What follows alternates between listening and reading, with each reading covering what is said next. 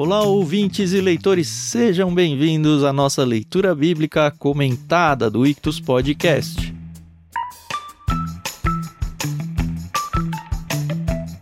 Eu sou o Thiago André Monteiro, arroba Vulgutan, estou aqui com a Carol, que vocês já sabem de microfone novo desde o último episódio, dessa vez é o Thiago quem está de microfone novo. Eu espero que faça alguma diferença para vocês, ouvintes. Tudo bem com vocês? Oi, pessoal, tudo bem? Aqui é a Carol Simão. E 95%, hein? Hoje. Animada. eu nem fiz essa conta, é isso mesmo? É, é isso. Creio eu que seja. Não, 90. 45 é 90. Que é 50, 100, 45, 90. Tudo bem, eu não sou a matemática do trio. Já bugou a mente logo cedo, né? Pois é. Bom, como o Thanos disse aqui, microfone novo. Espero que fique aí melhor para você que está nos acompanhando aí o áudio. Ele me deu várias dicas aqui de como usar o microfone, que ele é o técnico da equipe aqui. Eu já vi que eu já furei uma. Acabei de dar uma risada bem forte perto do microfone. Mas vamos lá, vamos aprendendo a lidar com isso aqui. Mas o mais importante é que a gente está junto novamente para continuar a história de José e chegar ao finalzinho aí do livro de Gênesis. Legal. Eu queria abrir esse episódio, já que a gente está falando dos microfones, agradecendo o pessoal que tem feito ofertas pra gente. A gente é um projeto praticamente missionário, né? A gente leva a palavra de Deus de graça, sabe-se lá Deus para onde. E obviamente a gente tem os custos, o microfone está aí para mostrar isso, é um custo caro que a gente banca aqui do nosso bolso. E a gente sempre menciona, ah, conheçam lá o clube ou pensem em nós como um projeto missionário aí para sua vida. Então fica a nossa gratidão para o pessoal que tem ajudado a gente, realmente muito importante. E também fica o incentivo para o pessoal que ainda não ajuda ou não entende isso. A gente é um produtor de conteúdo aqui e produzir conteúdo no Brasil é complicado. A gente não tem receita de lado nenhum, a gente faz pela causa mesmo. Então agradeço se você considerar a gente e como a Carol gosta sempre de lembrar, considere no mínimo em oração, né? Porque a gente com certeza tem um projeto muito bonito e muito longo pela frente. E o principal de tudo é a gente estar tá coberto por vocês aí, por suas orações, para que Deus preserve as nossas vidas e proteja não só a parte de saúde financeira, mas até batalhas espirituais que com certeza acontecem aí quando algum movimento pró-Cristo é formado aí, começa a ganhar corpo. As trevas, elas costumam não gostar muito disso, né? Então, nós três aqui, a gente se coloca na linha de frente para receber aí ataques e que Deus continue nos protegendo. Amém.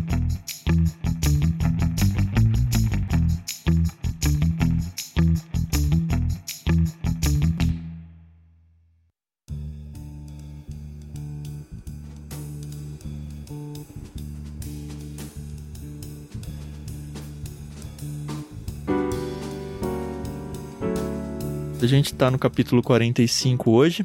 Como a Carol quase falou aí, 90% do livro de Gênesis, a gente está muito no final e eu estou bem empolgado com isso, eu não sei vocês, mas para mim é uma primeira grande vitória sem terminar o livro de Gênesis e eu espero que você esteja gostando.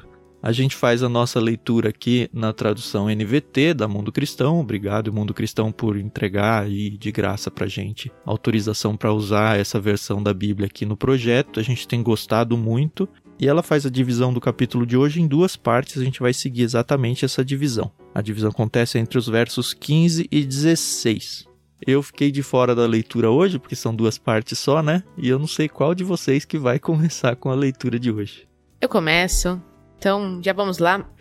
Do verso 1 até o verso 15, né?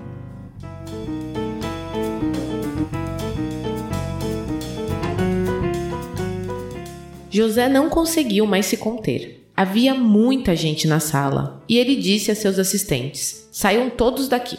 Assim ficou a sós com seus irmãos e lhes revelou sua identidade. José se emocionou e começou a chorar. Chorou tão alto que os egípcios o ouviram e logo a notícia chegou ao palácio do Faraó. Sou eu, José, disse a seus irmãos. Meu pai ainda está vivo? Mas seus irmãos ficaram espantados ao se dar conta de que o homem diante deles era José e perderam a fala. Cheguem mais perto, disse José. Quando eles se aproximaram, José continuou: Eu sou José, o irmão que vocês venderam como escravo ao Egito. Agora, não fiquem aflitos ou furiosos uns com os outros por terem me vendido para cá. Foi Deus quem me enviou adiante de vocês para lhes preservar a vida. A fome que assola a terra há dois anos continuará por mais cinco anos, e não haverá plantio nem colheita. Deus me enviou adiante para salvar a vida de vocês e de suas famílias, e para salvar muitas vidas. Portanto, foi Deus quem me mandou para cá, e não vocês. E foi ele quem me fez conselheiro do Faraó, administrador de todo o seu palácio e governador de todo o Egito. Agora, voltem depressa a meu pai e digam-lhe: Assim diz seu filho José: Deus me fez senhor de toda a terra do Egito. Venha para cá sem demora. O Senhor poderá viver na região de Gozen, onde estará perto de mim com todos os seus filhos e netos, rebanhos e gado e todos os seus bens. Ali eu cuidarei do Senhor, pois ainda haverá cinco anos de escassez. Do contrário, o Senhor e toda a sua família perderão tudo o que tem. José acrescentou: Vejam, vocês podem comprovar com seus próprios olhos. E também meu irmão Benjamim, que sou eu mesmo, José, que falo com vocês. Contem a meu pai a posição de honra que ocupa aqui no Egito. Descrevam para ele tudo o que viram e tragam-no para cá o mais rápido possível. Chorando de alegria, ele abraçou Benjamim. E Benjamim também o abraçou e chorou. Então José beijou cada um de seus irmãos e chorou com eles. Depois, os irmãos conversaram à vontade com ele.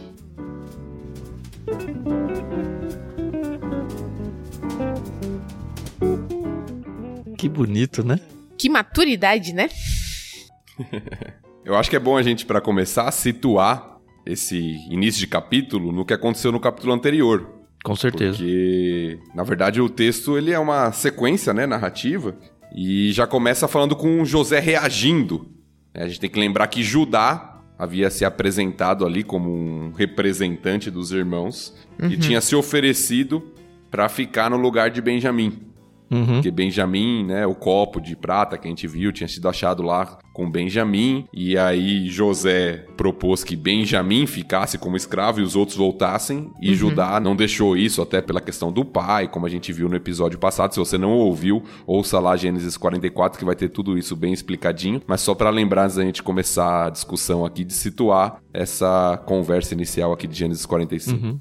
José já tinha saído algumas vezes para chorar, né? Porque ele não aguentava a situação. Ele mesmo estava na trama que ele construiu. A gente já entendeu que uma forma didática dele aí, primeiro acho que para entender se os irmãos realmente estavam mudados, mas aí o capítulo abre com ele não se contendo mais, né? E ele foi forte, né? Ele aguentou até que bastante. Eu fico imaginando ele ter deixado os irmãos terem ido embora a primeira vez sem ter dito nada já foi um negócio bem tenso, eu acho.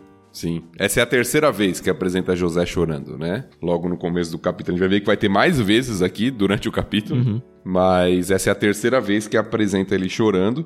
E é interessante, porque o texto começa aqui, dessa vez ele não conseguiu mais se conter. E não só chorando, né? Copiosamente, né? Os egípcios, mesmo fora da sala, ouvindo. Impressionante. Isso. E a tradução aqui é boa, porque a ideia do texto original é justamente essa. Ele não tinha mais condições, ele não podia mais se conter. Uhum. E aí, mesmo ele pedindo para que todos saíssem da sala e ficasse sozinho com os irmãos, como o Tan falou, isso foi tão aberto que o pessoal ficou sabendo. Uhum. O pessoal ouviu do lado de fora, né? Uhum. Isso vai ter uma importância no texto daqui a pouquinho, mas o pessoal ouviu do lado de fora o que estava acontecendo por causa do choro ali de José, né? Uhum. Eu acho legal que José, ele identifica, assim, de uma forma positiva que foi tudo provisão de Deus, né? O fato dele ser vendido, o fato dele ter ido para casa de Potifar, depois ser preso. É muito interessante, né? Porque eu penso assim, quando a gente tá passando por uma dificuldade, lá na frente, a gente fala, ah, tá bom, foi por causa disso. Mas tem coisa que a gente passa, eu não quero generalizar aqui, tá bom? Mas que não sei se a gente tem resposta para todas as situações difíceis que a gente passa na Várias vida, né? Várias situações que acho que vou morrer sem saber. Pois é, e aí eu achei isso muito bonito, né? Porque ele fala para os irmãos, ó, oh, relaxa, tá bom? Não foram vocês que me mandaram para cá, foi Deus. E nossa, que forte, né? Deus te vendeu como escravo entendam, por favor, eu não tô aqui falando que Deus, né, fez José ali, mas ele permitiu que a situação acontecesse, né? E que bonito José e que maturidade de José entender que, ó, isso tudo aconteceu porque Deus quis, né? Porque Deus permitiu. É nesse capítulo que ele fala que Deus transformou o mal que vocês fizeram em bem, mas ele vai dizer isso lá na frente, não vai? Vai. Vai dizer mais pra frente. A gente já viu Uma fala que foi ao contrário disso, a gente mencionou, acho que no episódio passado, Uhum. que é é até um indício daquilo que viria. Mas essa fala exatamente nesse aspecto ainda não, mas vai vir mais pra frente. Eu acho ela bem importante, dado que a Carol falou aí, porque não é que o José tá falando, ah, não, ó, não foi nada. Claro que foi. A questão é que. Deus transformou uma coisa ruim em algo bom. A questão é que o plano de Deus é maior do que os nossos planos e mexeu as peças para que a coisa acontecesse desse jeito. Duvido muito que tivesse alguma outra forma de um hebreu tão odiado pelos egípcios assumir um cargo que José acabou assumindo se não fosse algo tão trágico quanto o que a gente acompanhou nos últimos capítulos aí. Olha, eu gosto muito desse texto, eu uso muito esse texto em aconselhamento bíblico. Pra mim, ele traz um princípio muito importante, na verdade, dois princípios muito importantes. O primeiro é aquele que a Carol já mencionou, explicado em outros textos da Escritura, se a gente vai pra Romanos, por exemplo. Quem sabe um dia a gente vai chegar lá, não sei quando, né? em Romanos, a nossa leitura bíblica comentada, mas Paulo fala que todas as coisas cooperam para o bem daqueles que amam a Deus. E explica esse cooperar para o bem como nos conformar à imagem de Cristo, no versículo posterior. Mas é interessante, o que é apresentado aqui pela visão de José e pela visão das Escrituras como um todo é de um Deus soberano que faz com que todas as coisas, inclusive aquelas que nossos olhos são ruins, Uhum. elas cooperem para o seu plano que é perfeito e que visa o nosso aperfeiçoamento. Então, José tem essa consciência aqui. Isso é muito interessante e é muito enfático no texto, né? Uma dica para você que está estudando a Bíblia, começando a estudar a Bíblia, uma das formas de você notar qual é a, a ênfase, o que o texto está tratando, é ver as repetições. Aqui tem um monte, né? E nesse texto é muito claro isso, né? Três vezes é dito que Deus enviou, né? Em quatro versículos aqui. Se você notar, você tem no versículo 5 falando que Deus havia enviado, foi Deus que me enviou adiante de vocês, essa expressão é importante também. Uhum. Ou seja, Deus me mandou na frente, Sabendo que vocês viriam, né? exato, para preservá-los. Depois no versículo 7 novamente, Deus me enviou adiante. E depois no versículo 8, foi Deus quem me mandou para cá. Apesar de ter mudado na NVT aqui, mandou e enviou, é o mesmo verbo. Uhum. E depois no versículo 9, ele vai falar novamente: Deus me fez senhor de toda a terra do Egito. Então a consciência de José de Deus conduzindo a sua história é algo sensacional aqui. Uhum. José sempre teve essa consciência? Acho que não. Acho que ele É. aprendeu isso. Sim. Em todo o período de prisão, de escravidão, de todas essas questões ali. Mas a consciência que ele tinha aqui foi fundamental para ele reconhecer o que Deus estava fazendo e fundamental para um outro aspecto, que aí eu trabalho bastante no aconselhamento bíblico, como eu disse, que é o aspecto do perdão. Uhum. Esse texto é muito importante para entender a questão do perdão. Se eu olho as coisas apenas num nível horizontal, eu vou ter muita dificuldade de perdoar. Uhum. Eu vou sempre olhar para o outro com ira, com desejo de vingança e uma série de coisas, que é o que poderia estar dominando o coração de José aqui. Sim. Mas a consciência que ele tinha de um Deus soberano, que por trás das ações humanas age, permite, como a Carol falou, inclusive o pecado de outros contra nós, para a nossa maturidade e aperfeiçoamento, faz com que eu perdoe com mais facilidade. Uhum. Quando eu entendo que nada acontece fora do controle de Deus, nada acontece por acaso, inclusive o pecado de outros contra mim pode ser usado por Deus para o meu aperfeiçoamento, eu passo a ver que minha luta não é contra a pessoa, que eu posso perdoar e até aprender com aquela situação e crescer em Cristo naquela situação. Então, esse texto eu acho fantástico. Ele nos ensina muita coisa sobre a soberania de Deus e sobre nossos relacionamentos. E é interessante ver a aplicação do texto do Novo Testamento que você mencionou, Tiago, de todas as coisas cooperam para o bem dos que amam a Deus lá, que não é um bem de sucesso que a gente está pensando aqui, né? O quanto que o José sofreu aqui, né? Não é bem-estar. É. Ele foi vendido com 17 anos. Aqui ele já tá com 39, 22 anos depois, né? Ele passou muito mais tempo da vida dele sofrendo lá no Egito do que na casa dele crescendo com a sua família. Lembra, ele Sim. acabou de se tornar aí o governante, mais ou menos, né? Eles estão aqui no segundo ano de fome, que foi mencionado no texto, já foram sete de fartura com ele já governador. Mas ele passou aí uns bons anos preso, a gente já mencionou isso em episódios também do passado. E agora que ele tá recebendo, acho que de Deus até essa maturidade para enxergar o todo. E a cara dos irmãos, né, a hora que viram José, deve ter sido impagável, né? Aquelas cenas pra gente querer ser uma mosquinha e estar lá, né? É, eu brinco, às vezes falo que em alguns textos eu gostaria que a Bíblia tivesse sido filmada, né? É. Poxa, isso é bom. pra gente ver a reação das pessoas ali. É. Mas é interessante, a gente pulou até essa parte, porque o versículo 3 nos fala sobre isso, né? Quando José se apresenta, né? Sou José, e a preocupação inicial dele é com o pai. Né? Uhum. Meu pai ainda tá vivo de verdade, né? Ele ainda tem vida. Uhum. Os irmãos ficam espantados e não tem o que falar, né? Eles perdem a fala, o que o texto diz. É, ele tem que falar eu sou José duas vezes, né? No verso Exato. 3 e no verso 4. E no 4 ele ainda falou, ó, o irmão que vocês venderam como escravo ao Egito. Ah. Uhum. E é legal porque é aquilo que você falou, Tan. A consciência da soberania de Deus não elimina o erro dos irmãos. Os irmãos Sim. erraram, os irmãos pecaram contra José. Uhum. Mas Deus trabalhando nisso para transformar em, em, algo bom e providencial até para os irmãos que haviam pecado uhum. contra José, porque eles dependem de José agora para sobreviver. Sim. José, se quisesse se vingar, ele não precisava fazer nada. Pois é. Era só deixar os irmãos. Não, tá. Vocês não vão receber mais alimento nenhum, pode voltar. É, mas pra... aí ele mata o pai junto. Sim, mas então... agora ele poderia punir os irmãos agora, só os irmãos. Ele é um governante no Egito. Tanto é que a gente vai ver alerta de spoiler. Quando o pai morre lá na frente na história, os irmãos ficam com medo novamente. Pois é. É então. verdade. Então. Porque eles acham que José tá tratando ele bem só por causa do pai. É. Então eles ficam com medo. Então aqui é uma reação de pavor, de medo dos irmãos aqui, porque eles não têm o que falar. Né? Eles estão culpados, nós já vimos isso. Eles se sentem culpados pelo que eles fizeram. Uhum. Várias vezes o texto já apresentou isso. Ah, Deus está nos punindo pelo que nós fizemos. E agora, quem está na frente deles? José. Com toda a autoridade e poder, com a faca e o queijo na mão, para fazer aquilo que ele desejar com os irmãos. E os irmãos estão apavorados. Essa é a primeira reação deles. Uhum. É, mas a questão é que a vingança é de Deus, né? Ela não é um prato que se come frio, como as pessoas dizem, né? A vingança uhum. pertence a Deus. E a gente tem só que descansar na soberania de Deus até para punir os pecadores, né? Sim, e no caso aqui, o que eu acho muito belo da história, que eu, eu ligo muito, não que seja um, algo profético aqui, nada disso, mas ligo muito ao caráter e à atitude de Cristo, é que José não estava preocupado com isso. No sentido, não, meus irmãos vão pagar no tempo certo. Não, ele tratou os irmãos com compaixão, com perdão, uhum. né? Eu lembro muito das palavras de Cristo, né? Pai, perdoa-lhes. Apanhando ali na cruz, né? Exato. Então, a compaixão, a misericórdia de José aqui me salta aos olhos, né? Uhum. E é interessante que aí aqui ele revela, né, que se passaram dois anos da fome, mas que ainda vão durar mais cinco anos. Uhum. Que essa então era uma informação que os irmãos não tinham, é, né? Informação nova.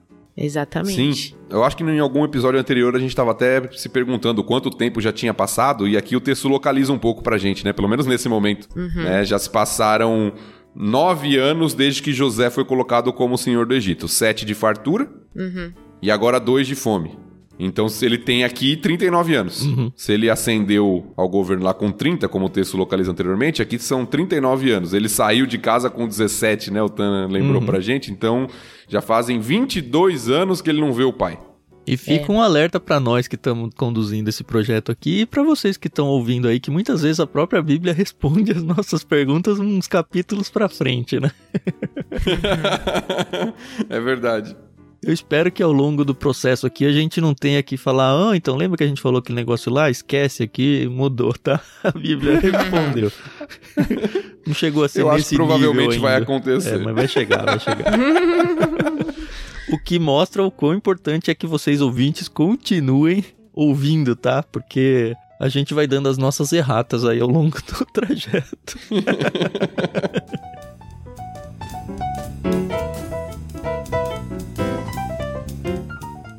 Tem uma questão de curiosidade que eu achei interessante. Lá no versículo 8, quando José está falando com os irmãos que Deus que havia enviado ele para o Egito, ele diz que ele foi colocado como conselheiro do faraó, uhum. administrador de todo o seu palácio e governador de todo o Egito. Uhum. Numas versões mais antigas, a expressão que tem lá é Deus me colocou como pai de faraó. Sim, eu vi isso. Isso sempre me intrigou, porque eu eu sempre tinha o costume de ler em versões mais antigas, versões que eu estava mais acostumado, que eu memorizei versículos na infância e tudo. E essa expressão sempre me incomodou, porque como assim pai de faraó? Porque quando a gente pensa em pai, parece que tem autoridade até sobre, né? Uhum. A imagem que nos vem à mente. E, e nunca tive uma explicação satisfatória sobre essa expressão. E aí eu li preparando para o nosso episódio de hoje, eu li num comentário algo que eu achei muito interessante, que eu nunca tinha visto. E eu quero ler para vocês. É mais provável que o uso do título pai do faraó esteja relacionado ao título egípcio. Aí tem a expressão aqui em egípcio, que eu não sei ler. Mas significa pai do Deus. Usado para referir-se a uma categoria de funcionários e sacerdotes que serviam na corte do faraó. Pai representa uma relação de conselheiro, talvez equiparada ao papel do sacerdote contratado por Mica em Juízes, e aí ele vai explicar. Uhum. Mas é interessante que era um título que existia na corte de Faraó. Algumas pessoas recebiam esse título, principalmente conselheiros de Faraó ou sacerdotes, e esse título significava em egípcio pai do Deus, porque Faraó era considerado um deus. Sim. No Egito. Então uhum. eu achei interessante, porque não era algo que José tá falando sobre ele, mas era um título provavelmente que existia sobre a função de José mesmo. Uhum. E eu nunca tinha ouvido falar sobre isso. Eu também fiquei meio encafifado com esse termo aí da palavra, e algumas pesquisas que eu fiz, teve uma Bíblia de Estudo, é a Bíblia de Estudo MacArthur. Olha só que legal. É meio que na linha do que o Tiago colocou aí. Pai de Faraó. Título pertencente a um vizir e que designava uma pessoa que, não aparentada com Faraó, desempenhava uma valiosa função e ocupava elevada posição, que no caso de José era, entre aspas, senhor em toda a terra do Egito, conforme o verso 9. E aí ele traz uma afirmação que eu realmente não tenho condições de dizer se ela é muito bem fundamentada ou não, até porque a gente vê comentaristas e comentaristas brigando aí para tentar pontuar na história qual era o faraó da vez e tal. Mas ele ousa bater o martelo aqui. Ele diz: Nessa época reinava um faraó novo e mais jovem, Senusert III, cerca de 1878 a 1841 a.C. Eu não me apego muito a qual era o faraó, mas eu me apeguei, eu ao fato de que era um faraó novo. E a gente lê o faraó, faraó, pensa, sei lá, um cara nos seus 40, 50 anos, sei lá. Mas como a coisa era hereditária lá, pode ser que seja um moleque como faraó, sei lá. Alguém muito jovem que realmente precisava de uma figura de pai, de alguém, o José aqui já tá com quase 40 anos, de alguém mais sábio, mais velho, caberia. Eu não tô dizendo que é isso, tá? Eu tô dizendo que ao ler esse comentário eu pensei, ah, talvez eu esteja pensando faraó errado, não sei. é, é uma conjectura, né? A gente vê isso acontecendo às vezes com os reis de Israel. Às vezes, reis de Israel assumem o trono com oito anos de idade, é. né? Você tem é, alguns relatos bíblicos. É alguém que cuida, né? Sim, sim, claro. Pela questão da hereditariedade, como o Tan disse. Uhum. Apesar de que o texto não sugere para mim, pelo menos eu nunca tinha pensado dessa forma, eu também uma não. mudança de faraó. Hum. Parece ser o mesmo desde que José ascende ao trono.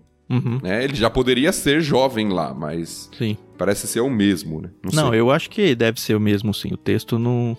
Na verdade, o texto não tá nem preocupado com isso, né? Exatamente. Mas ele não dá a entender uma mudança, e dado que ele não dá, eu acho que deve ser o mesmo. Mas se ele era muito pequeno, sei lá, uns 12 anos, 15 anos lá no começo, quando ele procura e fala, Ih, eu tenho que achar alguém sábio ali. Ali uhum. caberia alguém que reconhece que é muito novo para procurar alguém para cuidar. E aí passou Sim. o tempo e ele foi meio que como o pai de Faraó.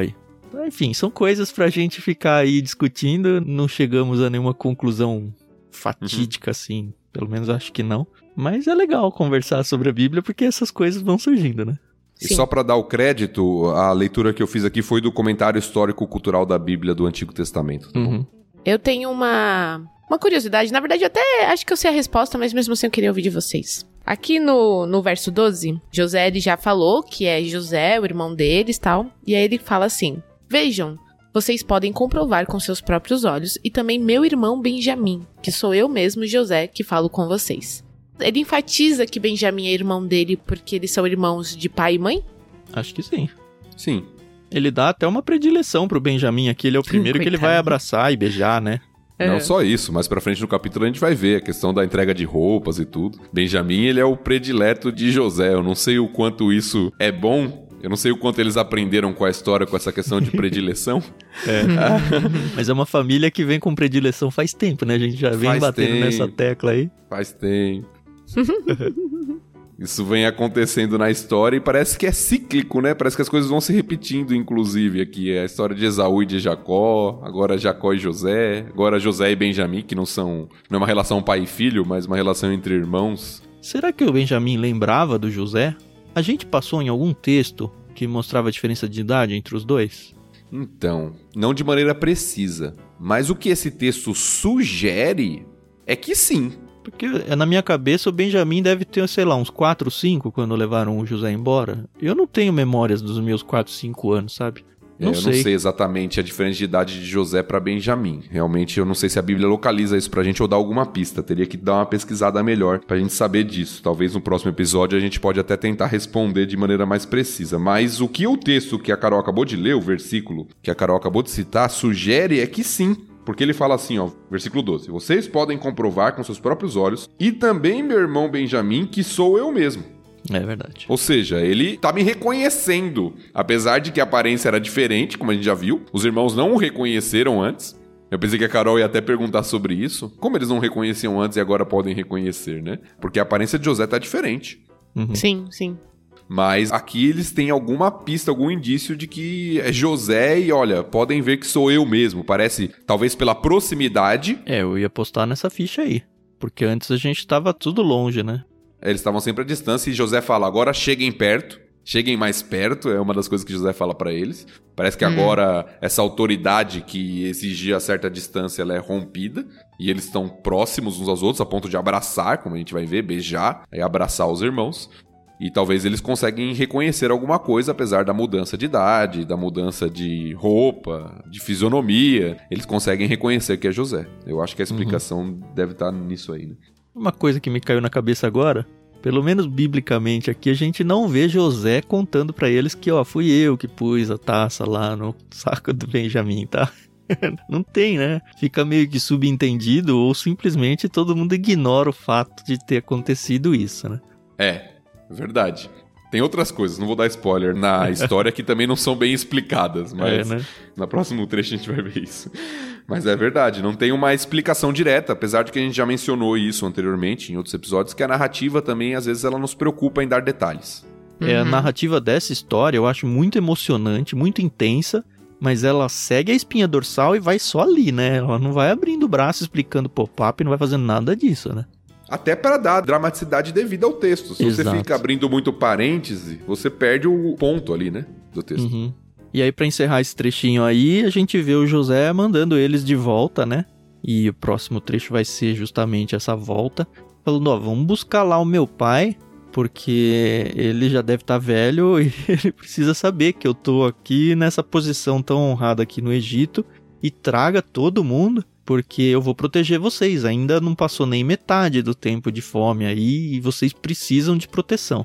É, e a segurança que José dá, ó, vocês vão ficar em tal local que é um local bom para o rebanho de vocês, então podem vir com tranquilidade. Tem uma região específica para vocês ficarem, né? Que é a região de Gozen, que é apresentada uhum. aqui. Então venham o mais rápido possível, o que ele diz. E novamente aparece a questão do choro. Uhum. Pela quarta vez, há o choro de José ele abraçando Benjamin. Na tradução da NVT tá chorando de alegria, o que é uma interpretação. Literalmente é só chorando novamente. Uhum. Mas eu acho que tá certa, né? Um choro de alegria dessa vez. Ele abraça Benjamin, abraça e chora com todos os seus irmãos. Então, o choro de José aqui parece que é algo é, que foi guardado por muito tempo, né? Uhum. Que vai, vai sendo exposto aqui, né? Diante dos irmãos, diante da situação. E agora parece que há uma restauração, porque o texto termina, nesse trecho, pelo menos que nós lemos, falando que os irmãos agora podem conversar à vontade com ele. Os irmãos tinham ficado mudos, espantados, com medo. É, eles não sabem o que vai acontecer. Acho que é muito mais medo, né? Exato, eles não tinham o que falar, é o que o texto disse, eles estavam com medo de falar, agora eles. Poxa, ele nos perdoou, podem conversar com ele depois do abraço, do beijo, do, uhum. da recepção de José para com eles. Né? E só para pontuar a região que foi dita aí, região de Gozen, ela fica no nordeste, bem a nordeste assim, coladinho já com o mar Mediterrâneo. É bem legal você pegar Atlas essa hora, tá? Bem legal mesmo. A gente vai ver o Nilo, ele corre o Egito todo. Creio eu que do sul ao norte, porque até onde eu aprendi lá no, no ensino fundamental em geografia, os rios correm para o mar. Então eu tô acreditando que ele corre para o mar Mediterrâneo lá no norte. E nessa região de Gozen é onde o rio Nilo ele se desmembra em alguns braços e aí todos eles caindo no Mediterrâneo. Então, como o Thiago falou aí, é uma região muito boa, muito hidratada e muito boa para a criação de animais. E a região, inclusive, e aí um super spoiler para você que nunca ouviu que os egípcios vão escravizar os hebreus, né? Enfim, a história vai seguir aí até Moisés, que vai ter a parte do êxodo e tal.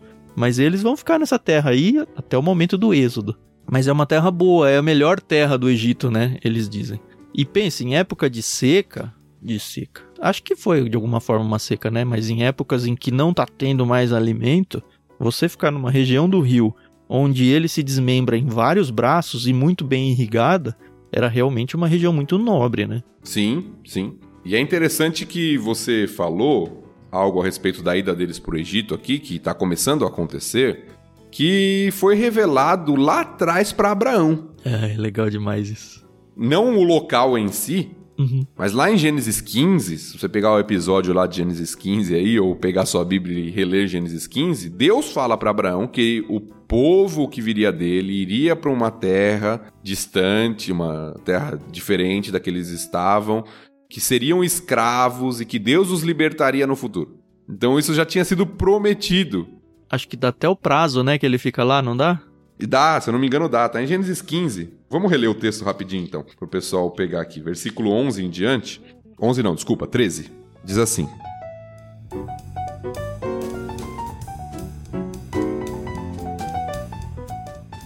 Então o Senhor disse a Abrão: Esteja certo de que seus descendentes serão forasteiros em terra alheia, onde sofrerão opressão como escravos por 400 anos, até o prazo.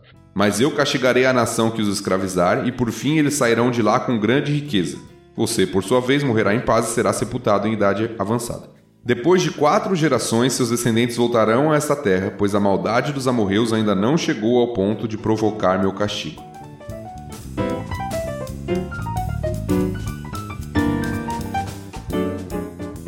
Que é a saída deles do Egito voltando pra Terra Prometida.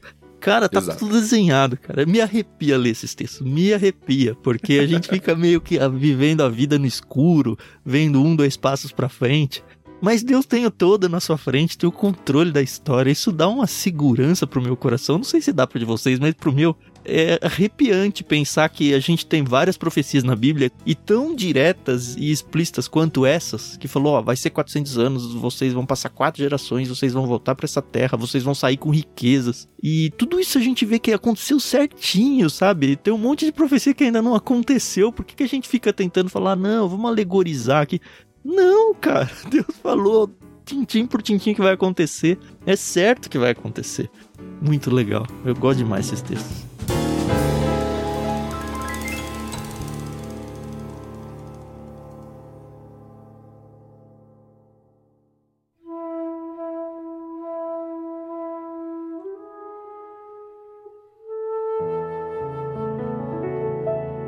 Podemos mudar para a segunda parte aqui, não? Vamos. Sim. Vamos fazer a leitura aqui dos versículos 16 até o 28, então, para encerrarmos o capítulo 45.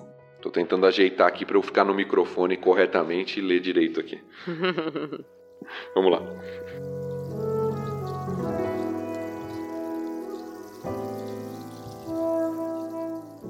A notícia não demorou a chegar ao palácio do faraó. Os irmãos de José estão aqui.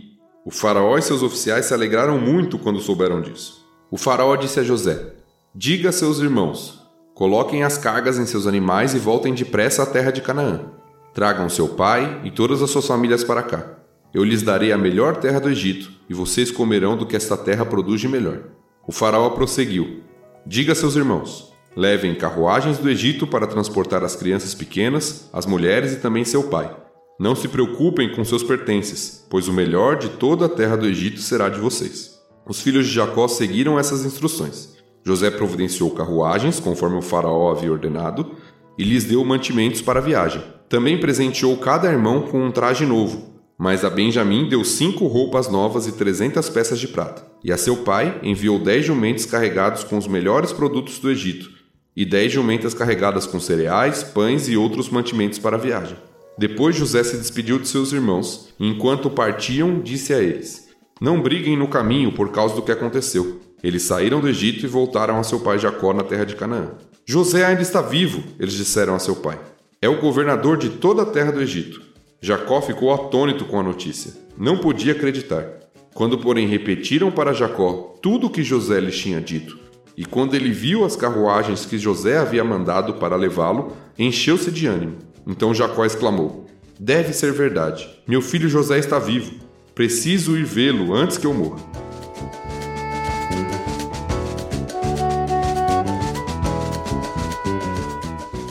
E de novo a história para no meio, né? é, a gente já cantou essa bola aí, vai assim até o fim do livro, tá? Eu tenho uma coisa aqui para falar, que eu fico muito, sempre muito confusa. Faraó se agradou da ideia de José mandar trazer sua família hebreia, né? Eram todos hebreus. Eu sei que é mais lá na frente, mas acho que vocês vão entender o que eu tô falando. Como que o outro faraó, quando sobe no poder, nunca ouviu falar de José? Por isso que ele escraviza lá o povo. Eu não entendo. Eu não entendo. Porque o povo egípcio não é aquele povo. Eu penso assim: aquele povo organizadinho. Foi o primeiro povo, talvez, a ter escrita. Não, não quero aqui entrar nesse mérito. Mas preservam sua história, né? Exatamente! E como é que o faraó que vai subir no poder, que a gente não sabe aqui, né, da linha sucessória, quem que é desse atual faraó, se é neto, enfim. Mas como é que ele não sabe quem era José, se José salvou praticamente aí a humanidade da fome, sabe? Isso para mim, isso é muito difícil. É difícil mesmo, eu não tenho uma resposta para você. Talvez seja a questão deles não gostarem dos hebreus e verem os hebreus se multiplicando muito, e aí com o tempo alguém que era o salvador da pátria começa a ser o inimigo número um da população. Não sei. Mas de fato, não tem. Ó, eu vou arriscar algo. Eu vou arriscar algo. E é um palpite. Então, se você tá ouvindo e não for isso, quando a gente chegar em Êxodo, eu me retrato. Tá. Algumas vezes essa expressão aparece nas escrituras, né, de que se levantou um novo rei que não conhecia. Isso aconteceu, por exemplo, com o povo de Israel, lá no período dos juízes, quando morre Josué e aquela geração, e nasce uma nova geração que não conhece o Senhor nem ouviu falar dos feitos do Senhor, o que é mais espantoso ainda. Uhum. O que me sugere, tá? E é sugestão mesmo, eu teria que analisar com mais calma, eu nunca fiz isso. É que o texto não está falando aqui de mero conhecimento intelectual. De, ah, ele não sabia que José existiu. Mas muito mais na linha do que o Tan falou, de aversão aos hebreus. Não quer dizer que aquele faraó nunca tinha ouvido falar sobre a história de José, mas que ele não tinha o tratamento que o faraó antigo tinha para com José. É uma sugestão. Uhum. Tá? Mas eu teria que analisar com mais calma, comentários, o próprio texto, o verbo que é usado, pode ter essa conotação ou não. Mas é uma sugestão porque isso também me incomoda, tanto naquele texto de juízes também. Mas nesse texto especificamente, o que mais me espanta é o contrário. Vamos encher de gente que a gente não gosta aqui, né? Vai ser tudo bom. Não, não só isso. O que mais me espanta é o favor que José alcançou da parte de Faraó e não só da parte de Faraó. Porque o texto diz que os oficiais se alegraram muito quando souberam da notícia da família de. Mas isso te espanta, Thiago? Me espanta. Por quê? O que seria o comum? O faraó, ok. Mas os oficiais. Ah, mas hum, será que todo mundo não tem o José meio que como o salvador da pátria? Literalmente, assim, o salvador da pátria, do Egito. É. Por que não, sabe? Pô, que legal, olha, ele encontrou a família dele. Que bom, é uma pessoa que fez tão bem pra gente, a gente só tá vivo por causa dele. Vamos trazer a família dele pra cá também, sabe? Ele merece um pouco também. Sem contar que ele era, o cargo dele era acima de todo mundo que tá feliz, né? Também deve ter um peso, né? Por isso mesmo, né? O, o, que me. Talvez seja meu coração muito pecaminoso aqui, mas para mim o que teria ali era a inveja de José e as pessoas querendo tomar o lugar dele. Hum. É, e, e, eles estão felizes com José. E eu acho que eu vejo muito nisso, apesar de nesse texto especificamente isso não ficar claro, evidente no texto, mas é aquele que a gente viu anteriormente, de Deus fazendo José prosperar, inclusive na frente das pessoas, Uhum. e receber o favor diante das pessoas. É, porque é dada, como foi dito aqui, a melhor terra do Egito para sua família, Exato. né? Venha. E todo mundo fica feliz e todo mundo se alegra e todo mundo é generoso. É, me espanta aqui, de certa forma, a receptividade e a generosidade dos egípcios com a família de José, mesmo que já vimos no texto que os egípcios têm desprezo pelos hebreus. Uhum. Uhum. E a gente vai ver que não só pelos hebreus, mas pela criação de animais, que era a profissão dos hebreus também, né? Exato. Mas pra mim não espanta nada. Pra mim seria o esperado mesmo. O que me espanta é o que a Carol abriu nesse trecho do programa. A mudança de cenário entre Gênesis e Êxodo lá. Que assim, a gente tenta interpretar como passou o tempo e, e mudou o governante. Mas pra mim é muito mais assustador ver aquilo do que ver a reação aqui do faraó. Sabe o que me espanta nesse texto? Os irmãos foram a primeira viagem em 10, certo? Uhum. quando eles foram buscar alimento. E eles buscaram alimento e provavelmente durou um ano, porque aqui a gente tá com dois anos de fome. Eles devem ter esperado há um ano, é um ciclo de lavoura aí, um ciclo de estações, e deve voltar ao normal, não voltou.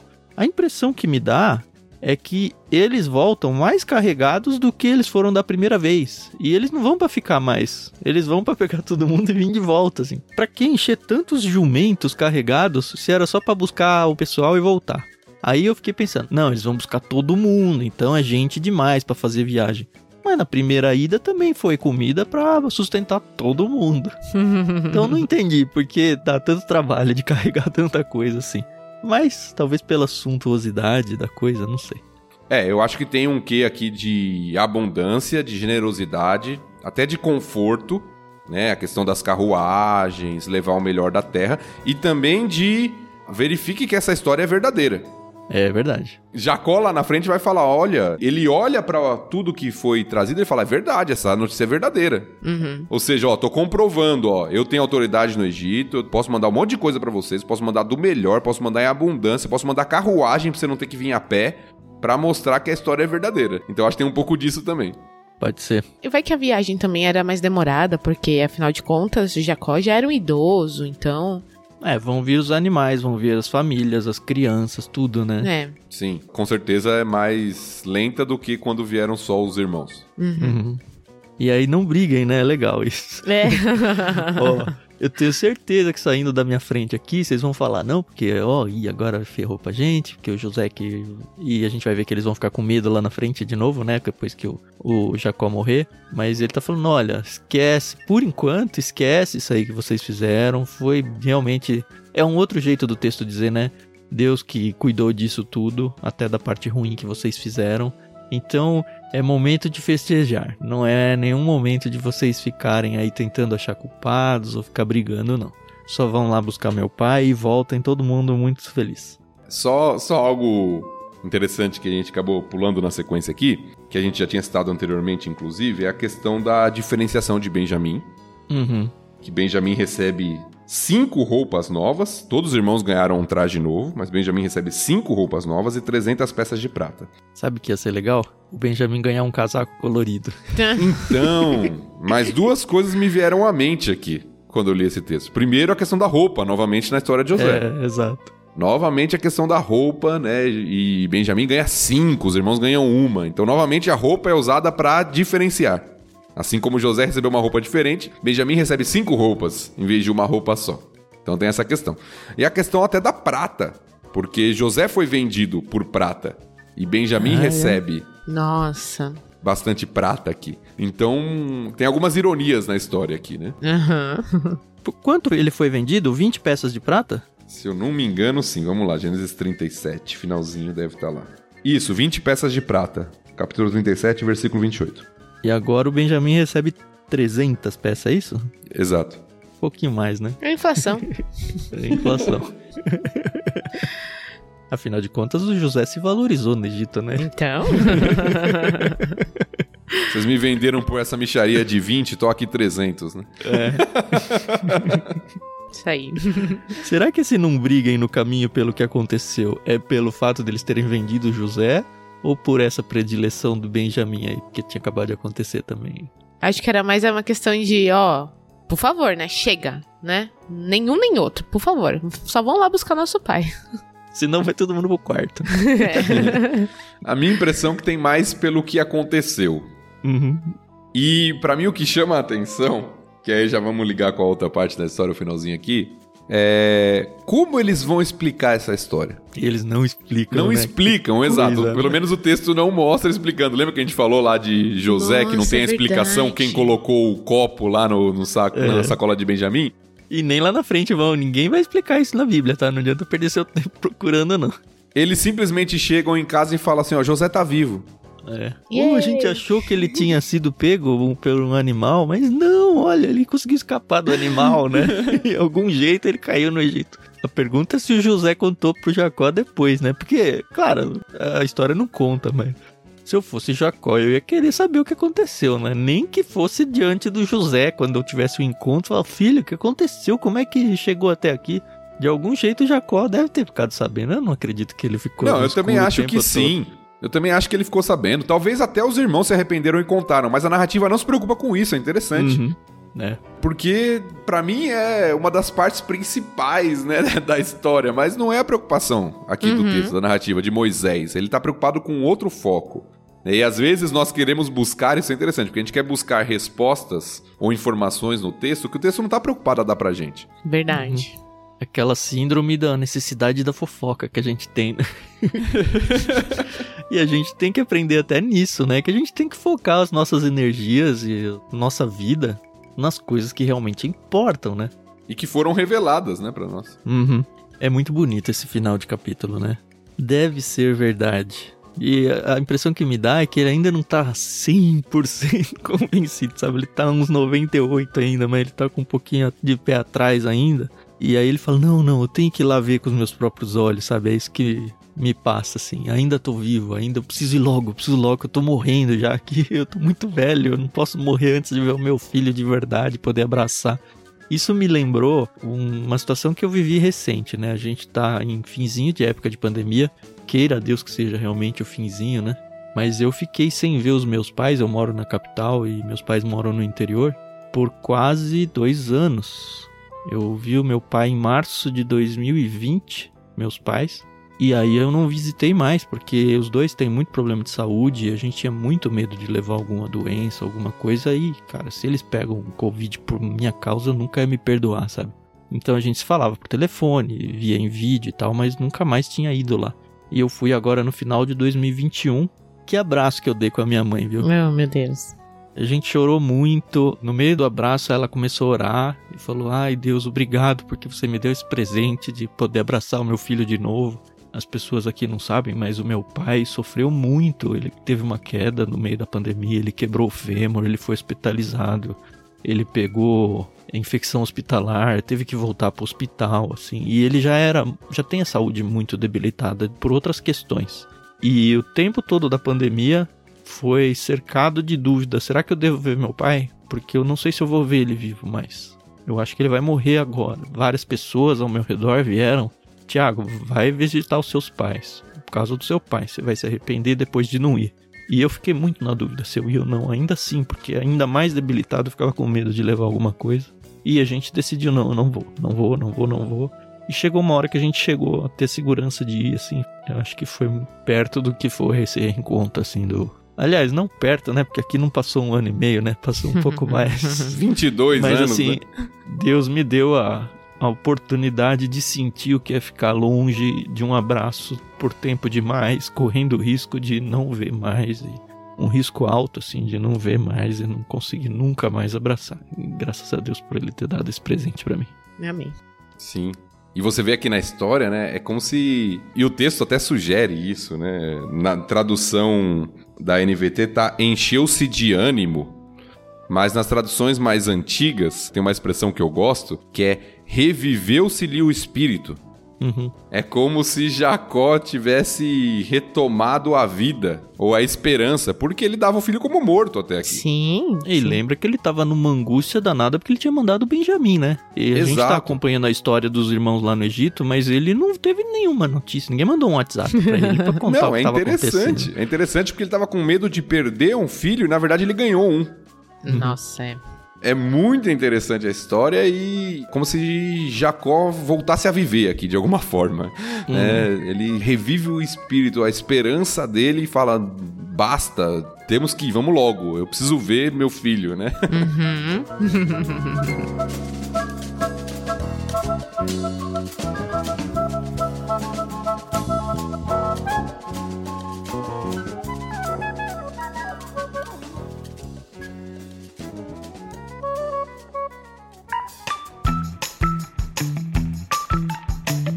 A gente termina esse capítulo num ânimo muito gostoso, né? E numa expectativa muito grande de rever esse encontro, né? Porque se você não sabe a sequência da Bíblia, a gente não sabe se o Jacó vai morrer no caminho ou não.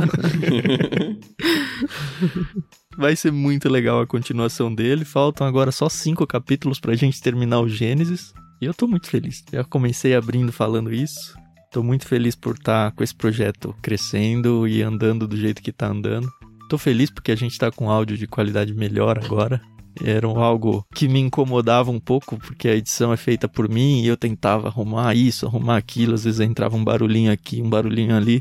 E agora espero que fique melhor ainda a experiência para vocês que estão ouvindo. Óbvio que a gente sabe que o importante é o conteúdo, né? Mas como a gente trabalha com a técnica aqui, a gente tenta transformar a forma também numa qualidade muito boa. Agradeço a Deus por essa oportunidade da gente poder ter um equipamento um pouquinho melhor também.